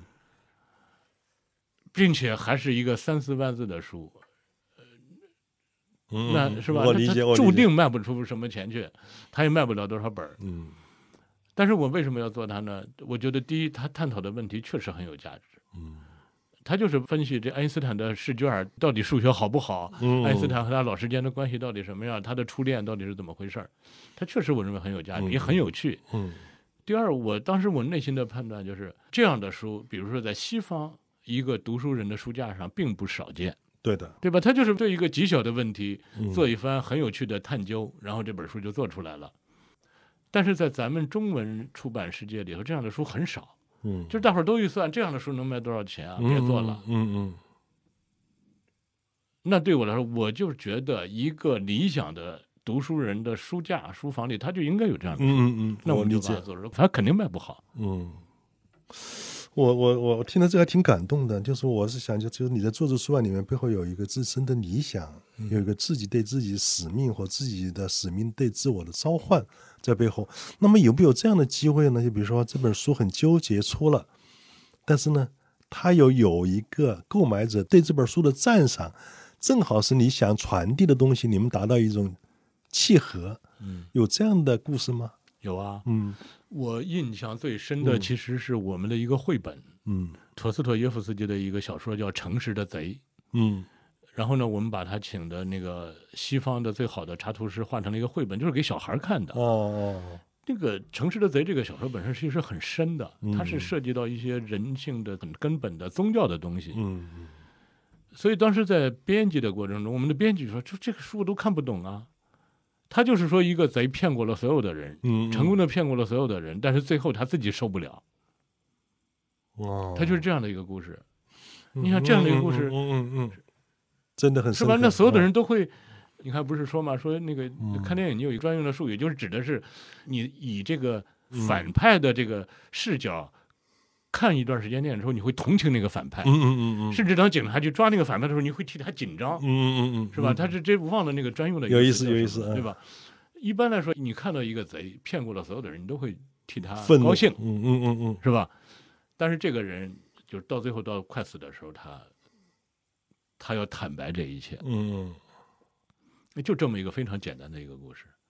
然后我看到我们有一个家长留言，他说他家的小孩儿看这个故事看到最后嚎啕大哭。嗯，我他怎么觉得解释他的孩子的好的？我能，理解，就是我们所有的人生活中都有过这一切，就是没有任何人怪我，嗯，但是，我成功的骗过了所有的人，但是我内心不安。嗯嗯嗯我觉得不管是大人小孩儿，不管是对吧？那陀思妥耶夫斯基他写的就是人性中非常幽深的这样的一面。嗯嗯当然，我们大部分人自欺欺人惯了之后，根本意识不到这种嗯，这种忏悔意识，或者这种对对吧？这种叫自我清洁的能力，对，嗯，是吧？我觉得当时这个小孩那种嚎啕大哭，我相信我们生活中也都有啊，对，对吧？我把他骗得一愣一愣的，我也嗯从他口袋里掏出很多钱来，人家也不怪我，他甚至根本都意识不到嗯他被嗯骗了，但是我最后我自己受不了了。你这讲的就是我理解什么，就是一个文化产品、一本书的制造者，他让这个书本身他所拥有的，无论是发现、思考，还是理想，还是哲学，它能够抵达他的使用者、阅读者的内心。我觉得这个是一个非常有意思的、非常好的，就是这个职业最为崇高的地方。我觉得你已经很很感性的表达了这个，呃，前段时间我和一个朋友，我们在一个大学食堂里吃饭，然后嗯突然过来一个、一个人跟我们打招呼，那个人跟我那个朋友认识，是个外国人，然后他中文很好。嗯嗯等他们打招呼完了，那个人走了之后，我这朋友介绍说，这个人呢在深圳的一个公益组织里头做了好多年的志愿者，所以中文嗯这么好。他就说那个深圳那个公益组织啊，就是照顾呃就是非常不好的人，他说大部分人都做不下去。只有这种能量储备特别足的人，够强的内心够强大，才能做这个事儿。你比如说张纯如，嗯。对吧？他整理这个南京大屠杀的东西，他最后受不了人性中那么黑暗的东西，他最后对。当然了，我们不能说他能量储备不够，那可能换一个正常人都会对被整崩溃，对他也崩溃了。对，嗯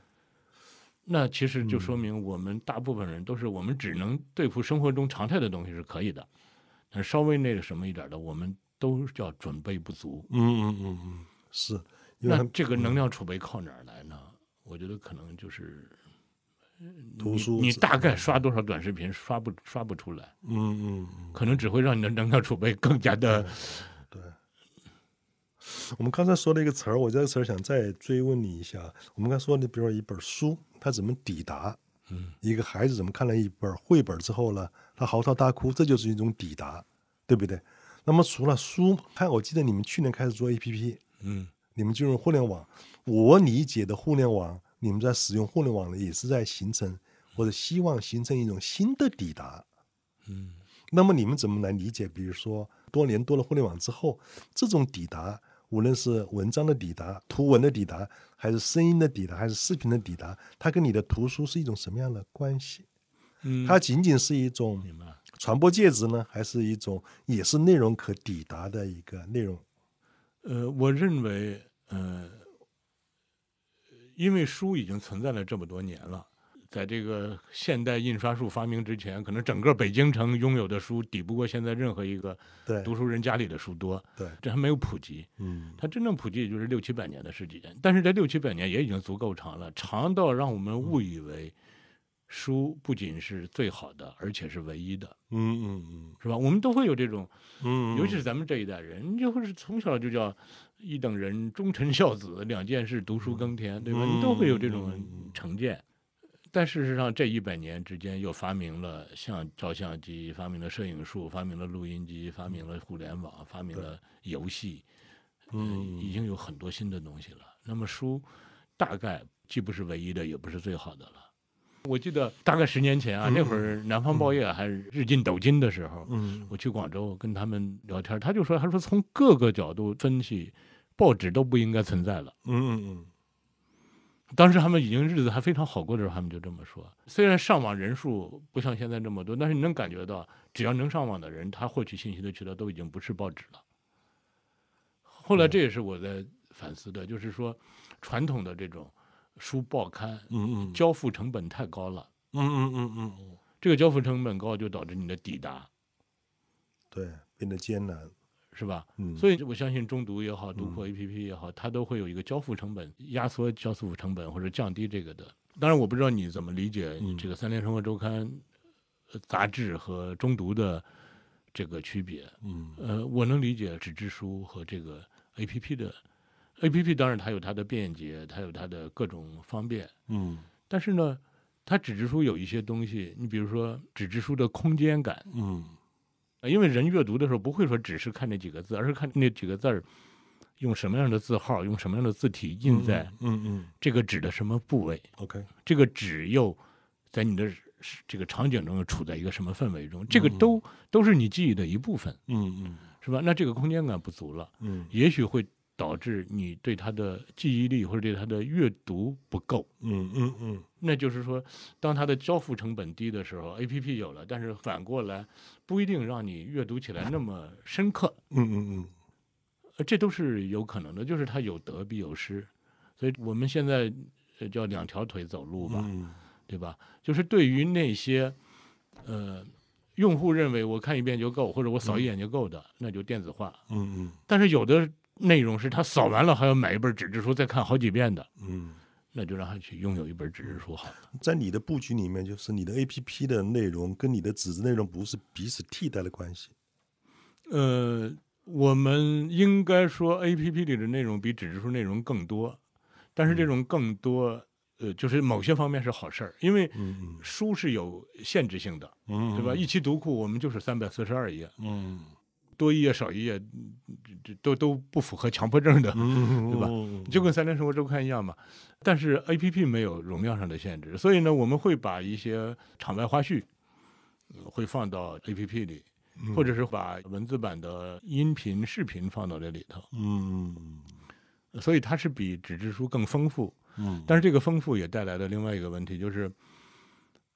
纸质书的阅读是有掌控感的。这一页我可能一翻就过，这一页 OK 我我停在那儿，可能我要看很长很长时间，嗯嗯嗯我这一句话我可能反复看，对，还用鼻子下头三十页又又一翻而过，嗯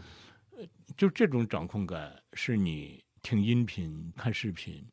都得不到的。嗯包括比如说同样的那个内容，我认为它就值，它就应该编成八千字印在纸上。嗯我说真的，我给你推一万二，其实那四千字对你来说就是一种时间上的盘剥，嗯你没必要看一万二，你就看八千字就够了，因为嗯你信任我，信任的就是我对信息的嗯加工和筛选。嗯。如果我推给你又是海量的信息，那还有人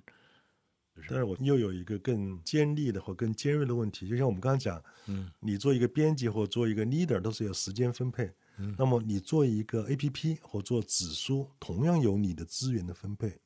这个资源包括时间、金钱、人力。如果在这两者，你目前的选择是什么样的？呃呃，我只能选择把纸质书做好。嗯呃，这个纸质书并不指的是所有的纸质书，而是指甭管用三年、用五年做出来，它三十年后、五十年后人还有购买它的价值，嗯并且呢，它到现在为止还是我们收入的主流。嗯电子化、音频、视频，虽然人们看得多，但是为它花钱的人并不多。嗯，还是一个漫漫长路。读书人，你甭管他多么文艺青年，甭管他多么吃饱了撑的，甭管他多么事儿，他是真愿意为内容花钱。嗯， 对的对的。 呃，我我在其他群体里头，我至少我还得不到这种支持。那么好，我们再换一种说法，如果把你的阅读当做一个整体，你的阅读目前你的阅读，我要说的不是你的职业阅读，不是你做编辑的阅读，而是你的兴趣阅读，嗯纸质书、有声书，还有电子书，他们有比例的分配吗？就是有声书我几乎不听，这个不听就是我受不了那种掌控感。我甭管是倍速还是正常速度，我必须得按照它的速度来走。嗯呃，这个我受不了。我真的是喜欢就是忽快忽慢、忽上忽下，嗯对？吧？这个我我是喜欢那你是种。浪漫的阅读人，嗯呃，可能是我们读这样的读惯了，就是我，就是我喜欢按我自己的节奏来嗯读，所以有声书首先我自己是是是抛弃的，但是我能理解，嗯因为你比如说你在路上，很多人在路上好吗？动不动就两三个小时，嗯把耳朵拿出一部分来去听一本书，确实是好事儿，嗯是吧？但是我自己是受不了这种，尤其是当编辑当惯了的吧，你就迅速能分辨出哪句话是废话，嗯对吧？你就受不了，你说这怎么这句话还能在这里存在呢？赶快删掉， 就那种感觉嗯。那你听他在那说，你可不你就你你就会忍忍不住要有那种按嗯按快嗯进键的那种冲动。那电子书呢？电子书你看吗？呃，我电子书也是这样，就是电子书虽然它检索方便，但是没有纸质书那样忽前忽后、嗯呃那种方便。当然，因为我现在老花眼了，所以有的书如果它印的字儿比较小的话，我我也用电子书放大了看。嗯但是是如果说这个纸质书的阅读体验足够好的话，我还是看纸质书。那也就是说，你至少百分之六十以上还是纸质书呃，。是的，就是人到了这个年龄吧，你会知道有些事儿不值得你用那么多的时间，嗯呃你也知道你的生命没有多少了。嗯嗯，你会更加愿意把你的那个有限的时间分配给最美好的事情在那哎里。哎，对对对，嗯所以，呃我就特别想，就是一个人，假如说读那种厚厚的自己喜欢的那种书，那种过程中死去是多么美好的一件事儿哈，嗯你就会有那种，呃，这那种。真是一个文艺老年的浪漫的优美的说法。哎，那你希望你的死法是什么呢？是，我觉得你这哎，个别别别，说你法我得问问你，你你不能老说我，你你的死法是什么呢？理想的死法，叫寿终正寝， 就人你得要叫什么呢？就那个那歌叫《大梦一场大梦》，哦，那个时候你要接纳自己的，嗯不放下，真圆满。放下就是接纳，就是一切。 是哦，你是说这个我我就嗯我觉明白得你人人类有那么多美好的知识财富，那么多美好的那种想象或者那种艺术产品，我就特别喜欢死在那里面。嗯所以说我也能够理解你作为一个出版机构的负责人，你可能把你的时间资源、精力资源或者人际资源投向的是什么方向呢？如果我们刚才说嗯在电子和纸质上面的话，我想象着你可能还是比较多的会投向纸质。而你呢？呃，对我而言的话呢，我是这样，我我先讲讲我的阅读，我对你的刚才那种阅读的顺序，我还是有着疑惑。我到现在为止，我没看完过一本电子书，嗯，我就不能接受这个东西。啊，因为我觉得什么呢？电子书尝试对纸质书的替代啊，是一个绝对的错误。有了纸质书，为什么我还去看个电子书？我我我呃，至少从我的角度，我没看完过。但是呢，我接受的是听书，哦，就这是一个特别奇怪的一个状况。我不知道这是不是跟我们自个儿做中读是做知识付费的课程、做听书有关，做这个还跟你的运动习惯有关。我不是有一天早晨，我在车里看你雄赳赳的从从家里跑出来 步在路上跑步，那你跑步你可不得听书吗？它不是，因为是啥？因为我我是这么理解阅读，阅读是什么呢？就是你拿了一本书，你看到的都是字儿，但是这个字儿怎么形成你的记忆或你的知识？它不是书上，不是作者给你的，而是他的那些字儿跟你的经验形成奇怪的或者奇妙的结合，你岂是进入了一种场景？嗯，进入了一个文字跟你的经历共同构成的一种想象的场景，你吸纳了那些知识，或者说那些经验，是这么一个过程。那么听书，我是觉得能够达到的。哦为什么呢？你刚才说的什么听书的，你觉得它没办法忽快忽慢，但是你的想象可以忽高忽低，可以进入或出来，哦，就看你看书一样的，你看书你的想象进入了，就你无我两忘了。嗯，因为我不太喜欢用碎片的时间看，我要看这就整体的一个小时、两个小时看，嗯就你会进入这个图书里面，进入到书的场景里面，你会进入到马斯克的那一个暴力的婚姻状态里面，然后呢，在这个过程中的话，你跟这个书发生了关系，你听书也能达到这一个，所以说听书跟这个看书呢，是我觉得就是我能够获取、能够接纳那的东西电。子书你受不了的原因是，就是我是觉得什么呢？既然有了纸质书，为什么还要电子书？就受不了这一个。对啊，人因家为它电子书它它是一你个一笔个记手机里能放好几百本书，你你拿个手机你就可以嗯行遍天下，嗯这啊难道不是它方便的地但方？是最早的时候是那个 Kindle 那一个，就那个，但是那个我没有实行之后的话，就你看手机看图文没有问题，嗯，但是呢，它就是再次看图文的感觉了，不再是看那个电子书的感觉了，是这种。那我还是认很帅为可能年轻人听起来还是觉得你们这种老头儿太矫情了。嗯是吧，但一代人有一代人的对，疯狂，对。还有一个，我是我是这样觉得，就是什么呢？我一直在思考，因为这个杂志要活下去，我们的纸质杂志在怎么做？我们纸质杂志其实很奇怪，我们纸质杂志在二一年的时候，我们杂志有一个发行量上的一个攀升。嗯我们当年的杂志那个升了多少呢？百分之三十。嗯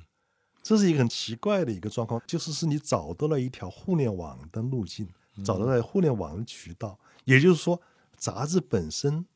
并没有那么悲观，它悲观是什么呢？它的渠道的萎缩，嗯，你的报刊亭的这萎个缩，交付路径发生了变化。对对，交付路径减速了，你找了新的路径，它还能够恢复到你想象的那样的一个状况。这是我是觉得这是纸质刊物的一个东西。那么，像我们自己做了中读，做了很长时间的所谓的我们自己说叫互联网的方式生产内容，嗯就是说互联网的方式生产内容，比我们用纸张来生产内容，我们用活字印刷来生产内容，是一个完全不同的一个变化。当然，我相信活字印刷在最初的时候，它也是很多艰难的。嗯其实你看，像《三联生活周刊》一期杂志，它特别就像一个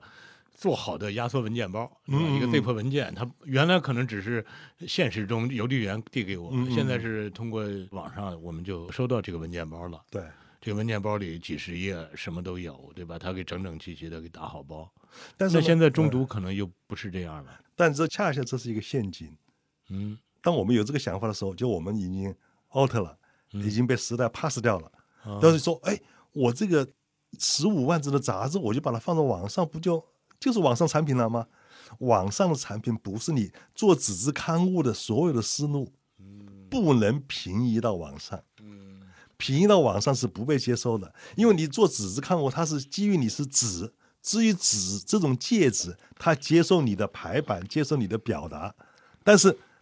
当你的这种表达一旦移入到手嗯机和互联网上，这种表达就失效了，这种排版就失效了。嗯互联网有新的内容生产方式，就是介质一定会反作用嗯于我内看你容们生现在产，好像也越来越有章法了。也在慢慢在积累。但是到目前为止的话呢，谁都没有找到互联网内容生产的真正有价值的模式，大家都在摸索。大家都在这个寻找这个互联网的方式怎么生产内容，但是呢，你要说现在谁看到曙光，其实非常难讲。只不过我们在这个潮流里面，我们没有掉队，仅此而已。嗯，互联网怎么来生产内容，这个还远远没有没有破题。啊那我觉得咱俩明年还得接着聊。那那那就你讲讲你今年这一年 A P P 和你的互联网的尝试，你最最打动你的，或者你觉得最成功的，或者开心的、快乐呢，是什么？嗯，